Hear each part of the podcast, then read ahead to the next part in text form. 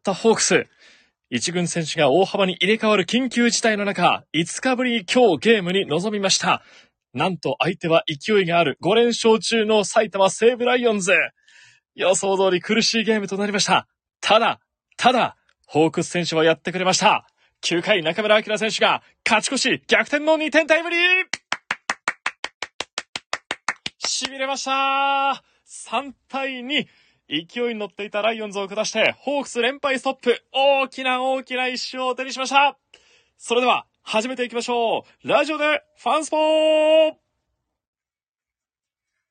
暑い時は、テレキュラジオ。寒い時も、テレキュラジオ。家でも、外でも、どこでも聞ける。ちょうどいいぬくもり、テレ Qラジオさあ、深夜0時を過ぎて始まりました。ラジオでファンスポ通称ラジスポ。お相手はテレ Qアナウンサーの桜井ジョージです。この時間もですね、福岡市博多区住吉のテレ Qから生配信でお届けしております。いやー、今日のゲーム、ずっと DAZN にかじりつくように見ていましたけども、劇的な展開となりました。いやー、ホークスファンにとっては、ほっと胸を撫で下ろすと言いますか、緊急事態の中、大きな大きな、もう開幕戦の勝利のような、そんな喜びのある一勝だったのではないでしょうか。改めて今日は5日ぶりのゲームとなって、好調のライオンズとの一戦だったんですが、ホークスのスターティングメンバー見てみますと、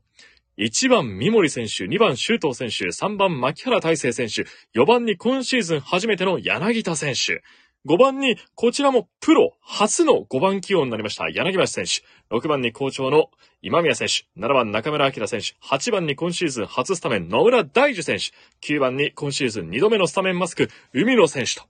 いうことで、まあ、右の強打者、一発を打てるグラシアル選手やデスパイネ選手、さらには扇の要として、ほとんどの試合でマスクをかぶっていた甲斐選手がいない。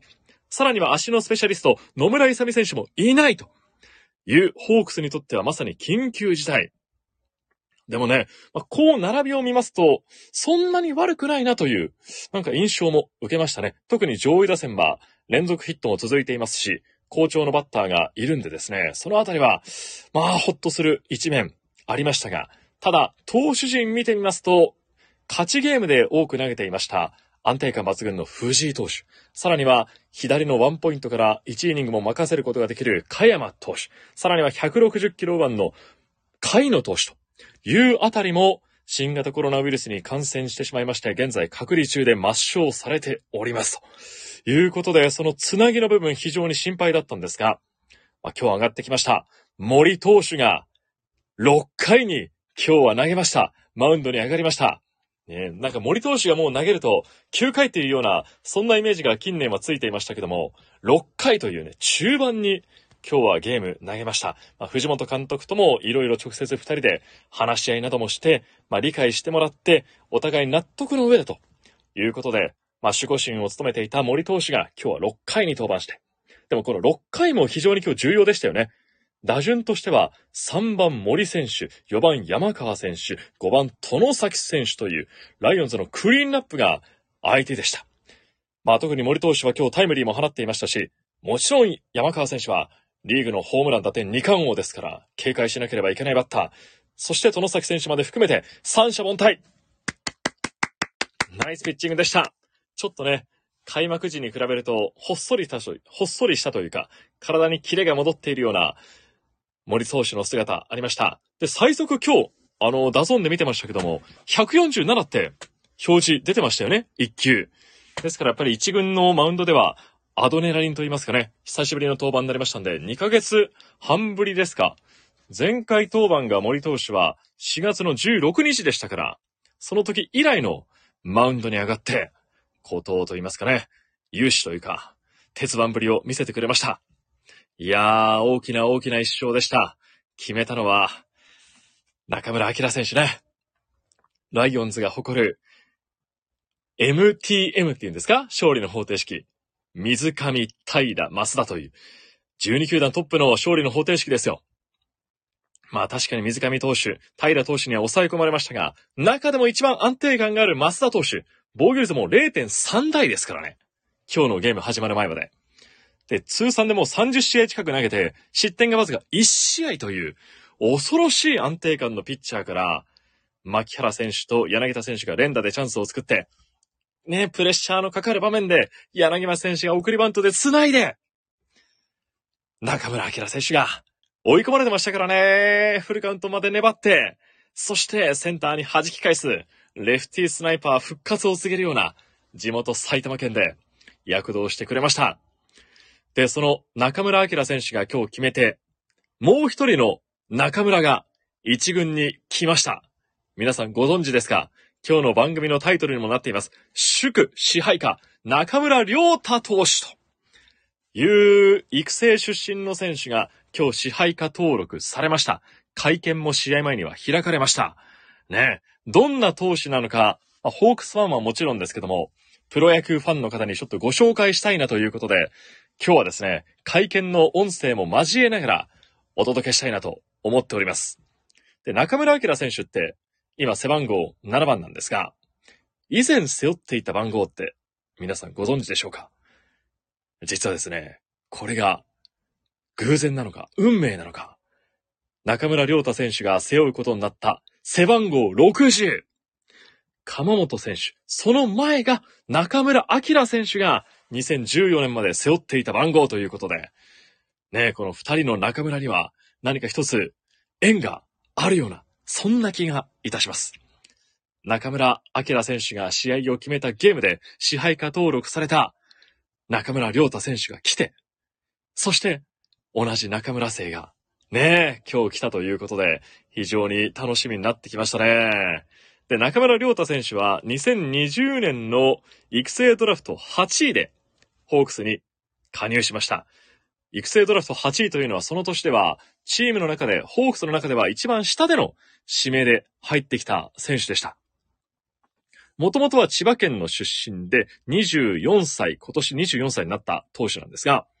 あの、千葉経済大附属高校、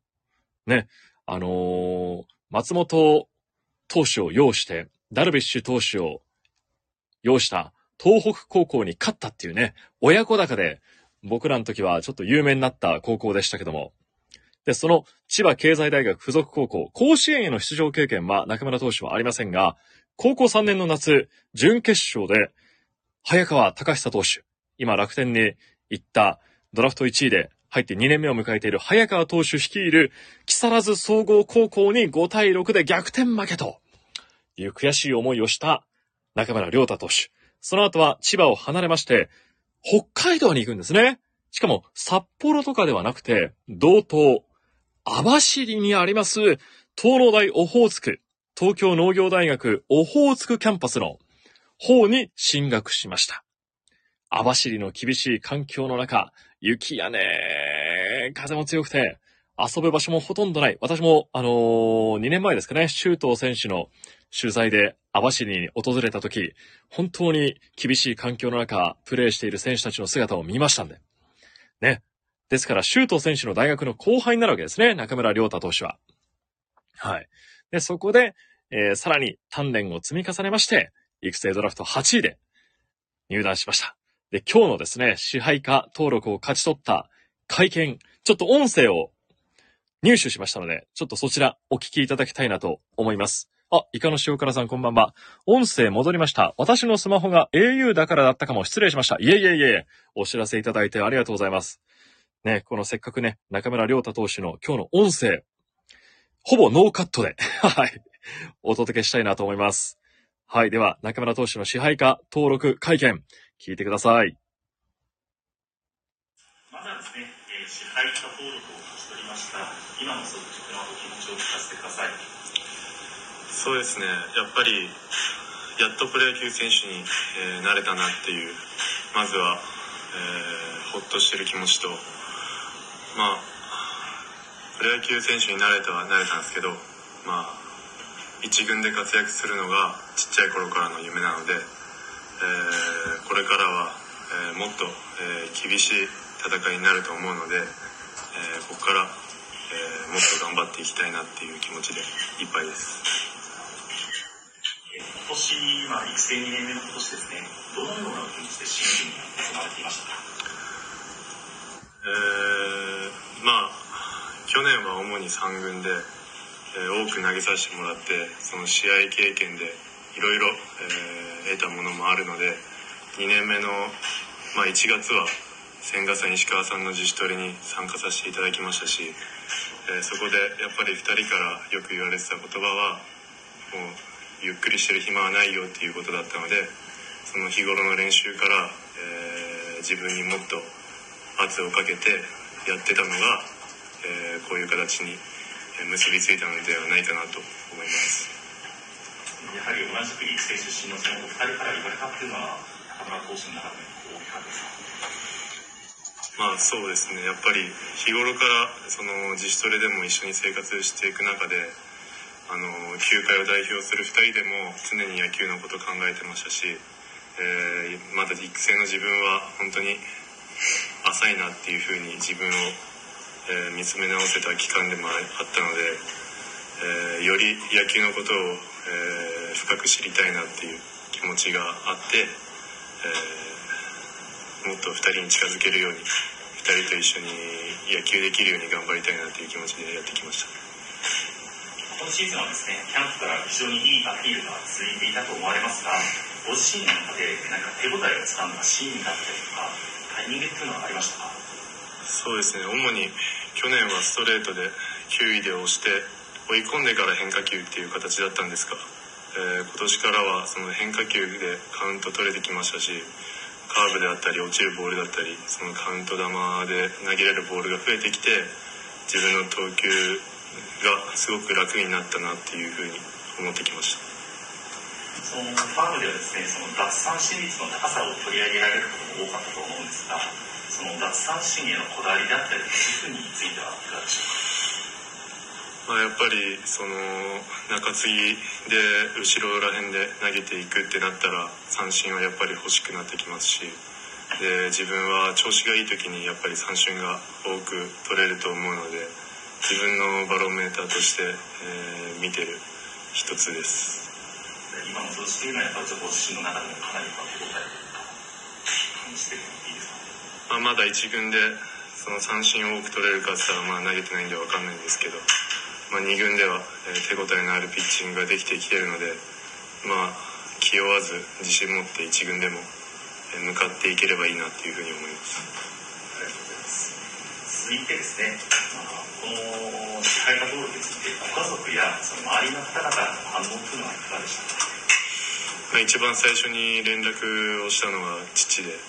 まあ、父に連絡して、まあ、支配下登録になることになったっていうふうに伝えた時に、まあ、父は結構クールな方なんで、まあ、その時は「ああよかったじゃんおめでとう」っていうふうに言ってたんですけど、まあ、やっぱりおそらく自分以上に喜んでるのではないかなと、えー感じ取れました。なるほど。それにですね、まあ、藤本監督だったりですね、チームの首脳陣からの何か期待の言葉っていうのはかけられましたか？まあ、一軍に合流させていただくっていうそういう、まあ、支配下登録になりましたっていう挨拶をした時にもうどんどんこっちはもう一軍で投げれるっていう見込んで、えー支配下にしたわけだからどんどん向かっていく気持ちでもう全然結果とか恐れずどんどん自分のピッチングをしてってくれっていうふうに言ってもらいました。改めてにはなるんですが、自身のストロングポイントを教えていただけますか？うんまあ三振を多く取れることなんじゃないかなっていうふうに思ってます。自信を持っている変化球などは球種などはございますか？ーそうですね。結構空振りしてもらえるボールが、えーシンカーで、えーカウントでも取れますし変化球あ決め球でも、えー自信持って投げるボールかなって今年は思ってます。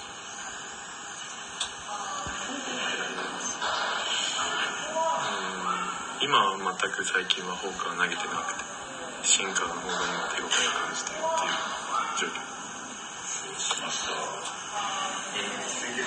まあ、ちょっとチームは大変な状況ではあるんですが、その中で、まあ、チームとしても救世主を求めていることが人もいます。そのあたりですね、こう、意気込みというのはいかがでしょうか。まあ、キャンプの頃から、まあ、藤井さんと、えー A 組のタイミングもオープン戦も、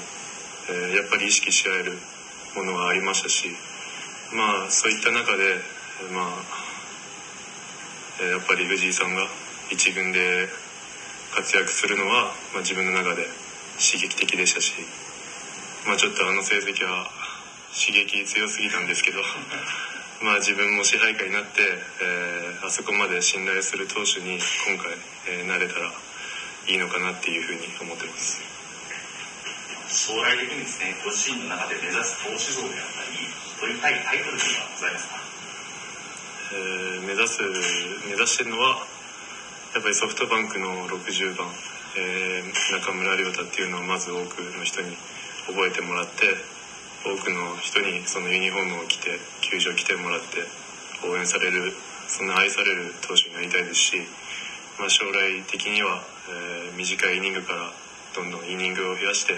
先発もできたらえー面白いのかなと思ってます。はい。ということで、今日開かれました中村良太投手の支配下登録会見の音声、えーお聞きいただきました。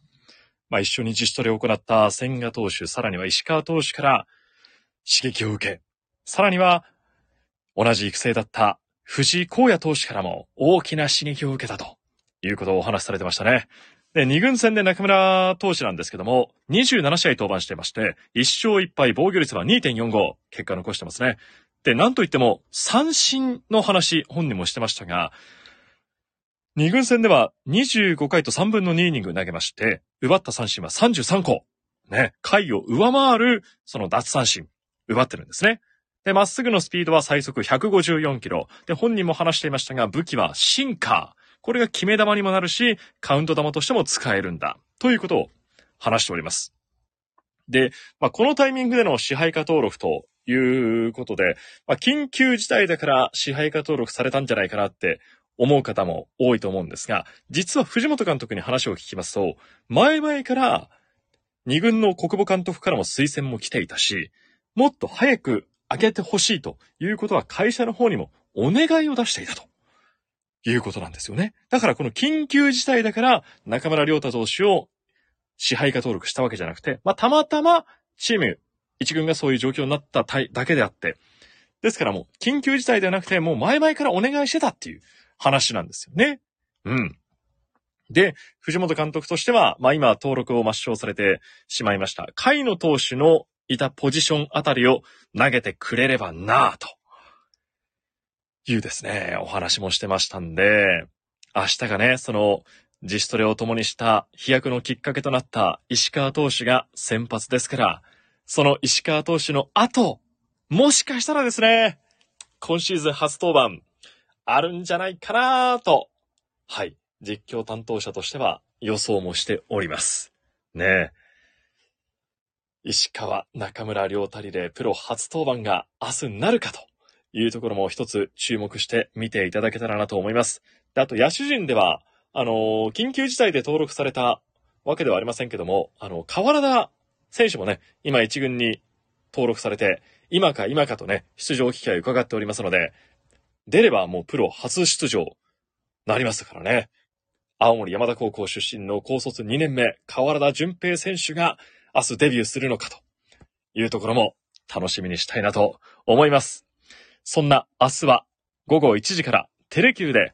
埼玉西武ライオンズ対ソフトバンクホークスの一戦をお届けしてまいります。解説は柴原博さんです。今日の一勝に勢いに乗って、まあ明日は打順がどうなるのか、まあ、藤本監督も固定ではないということは話していましたので、明日はライオンズが与座投手。沖縄ではね、与座投手に抑え込まれましたんで、なんとか打線がね、繋がって1点でも多く取って、早く取らないと、勝利の方程式の MTM が出てきてしまいますんで、6回までになんとかリードした状態で勝ちパターンにホークスも入っていきたいなというところです。セリーグはね、今日あのヤクルトに史上最速ですっけ？マジック53が点灯して、巨人の貯金があれよあれよでゼロになってしまったと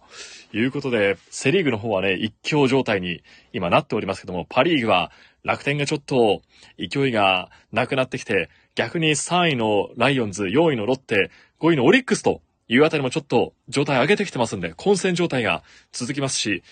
オールスター前にね、まだまだ順位の変動などもあるかもしれないので、ぜひこのパリーグの戦いにも注目していただけたらなと思っております。明日は午後1時からテレキューでホークス戦はお伝えいたします。連勝を信じて、この後も実況の資料を作っていきたいと思います。ここまでご清聴いただきありがとうございました。それではまた明日の野球中継でお会いしましょう。そして、すいません。最後告知になりますが、野球中継の前には、12時25分、お昼12時25分からは、ごちそうマエストロ、ね、韓国料理特集もありますし、そして明日は演芸させてもらえませんかの放送の日でもありますので、そちらもぜひお楽しみにお待ちいただけたらと思います。ねとにかく今日はね、一つ大きな勝利をホークスが手にしましたので、明日も勝利を福岡から応援していきましょう。よろしくお願いいたします。それでは、お疲れ様でした。イカの塩辛さんどうもありがとうございました。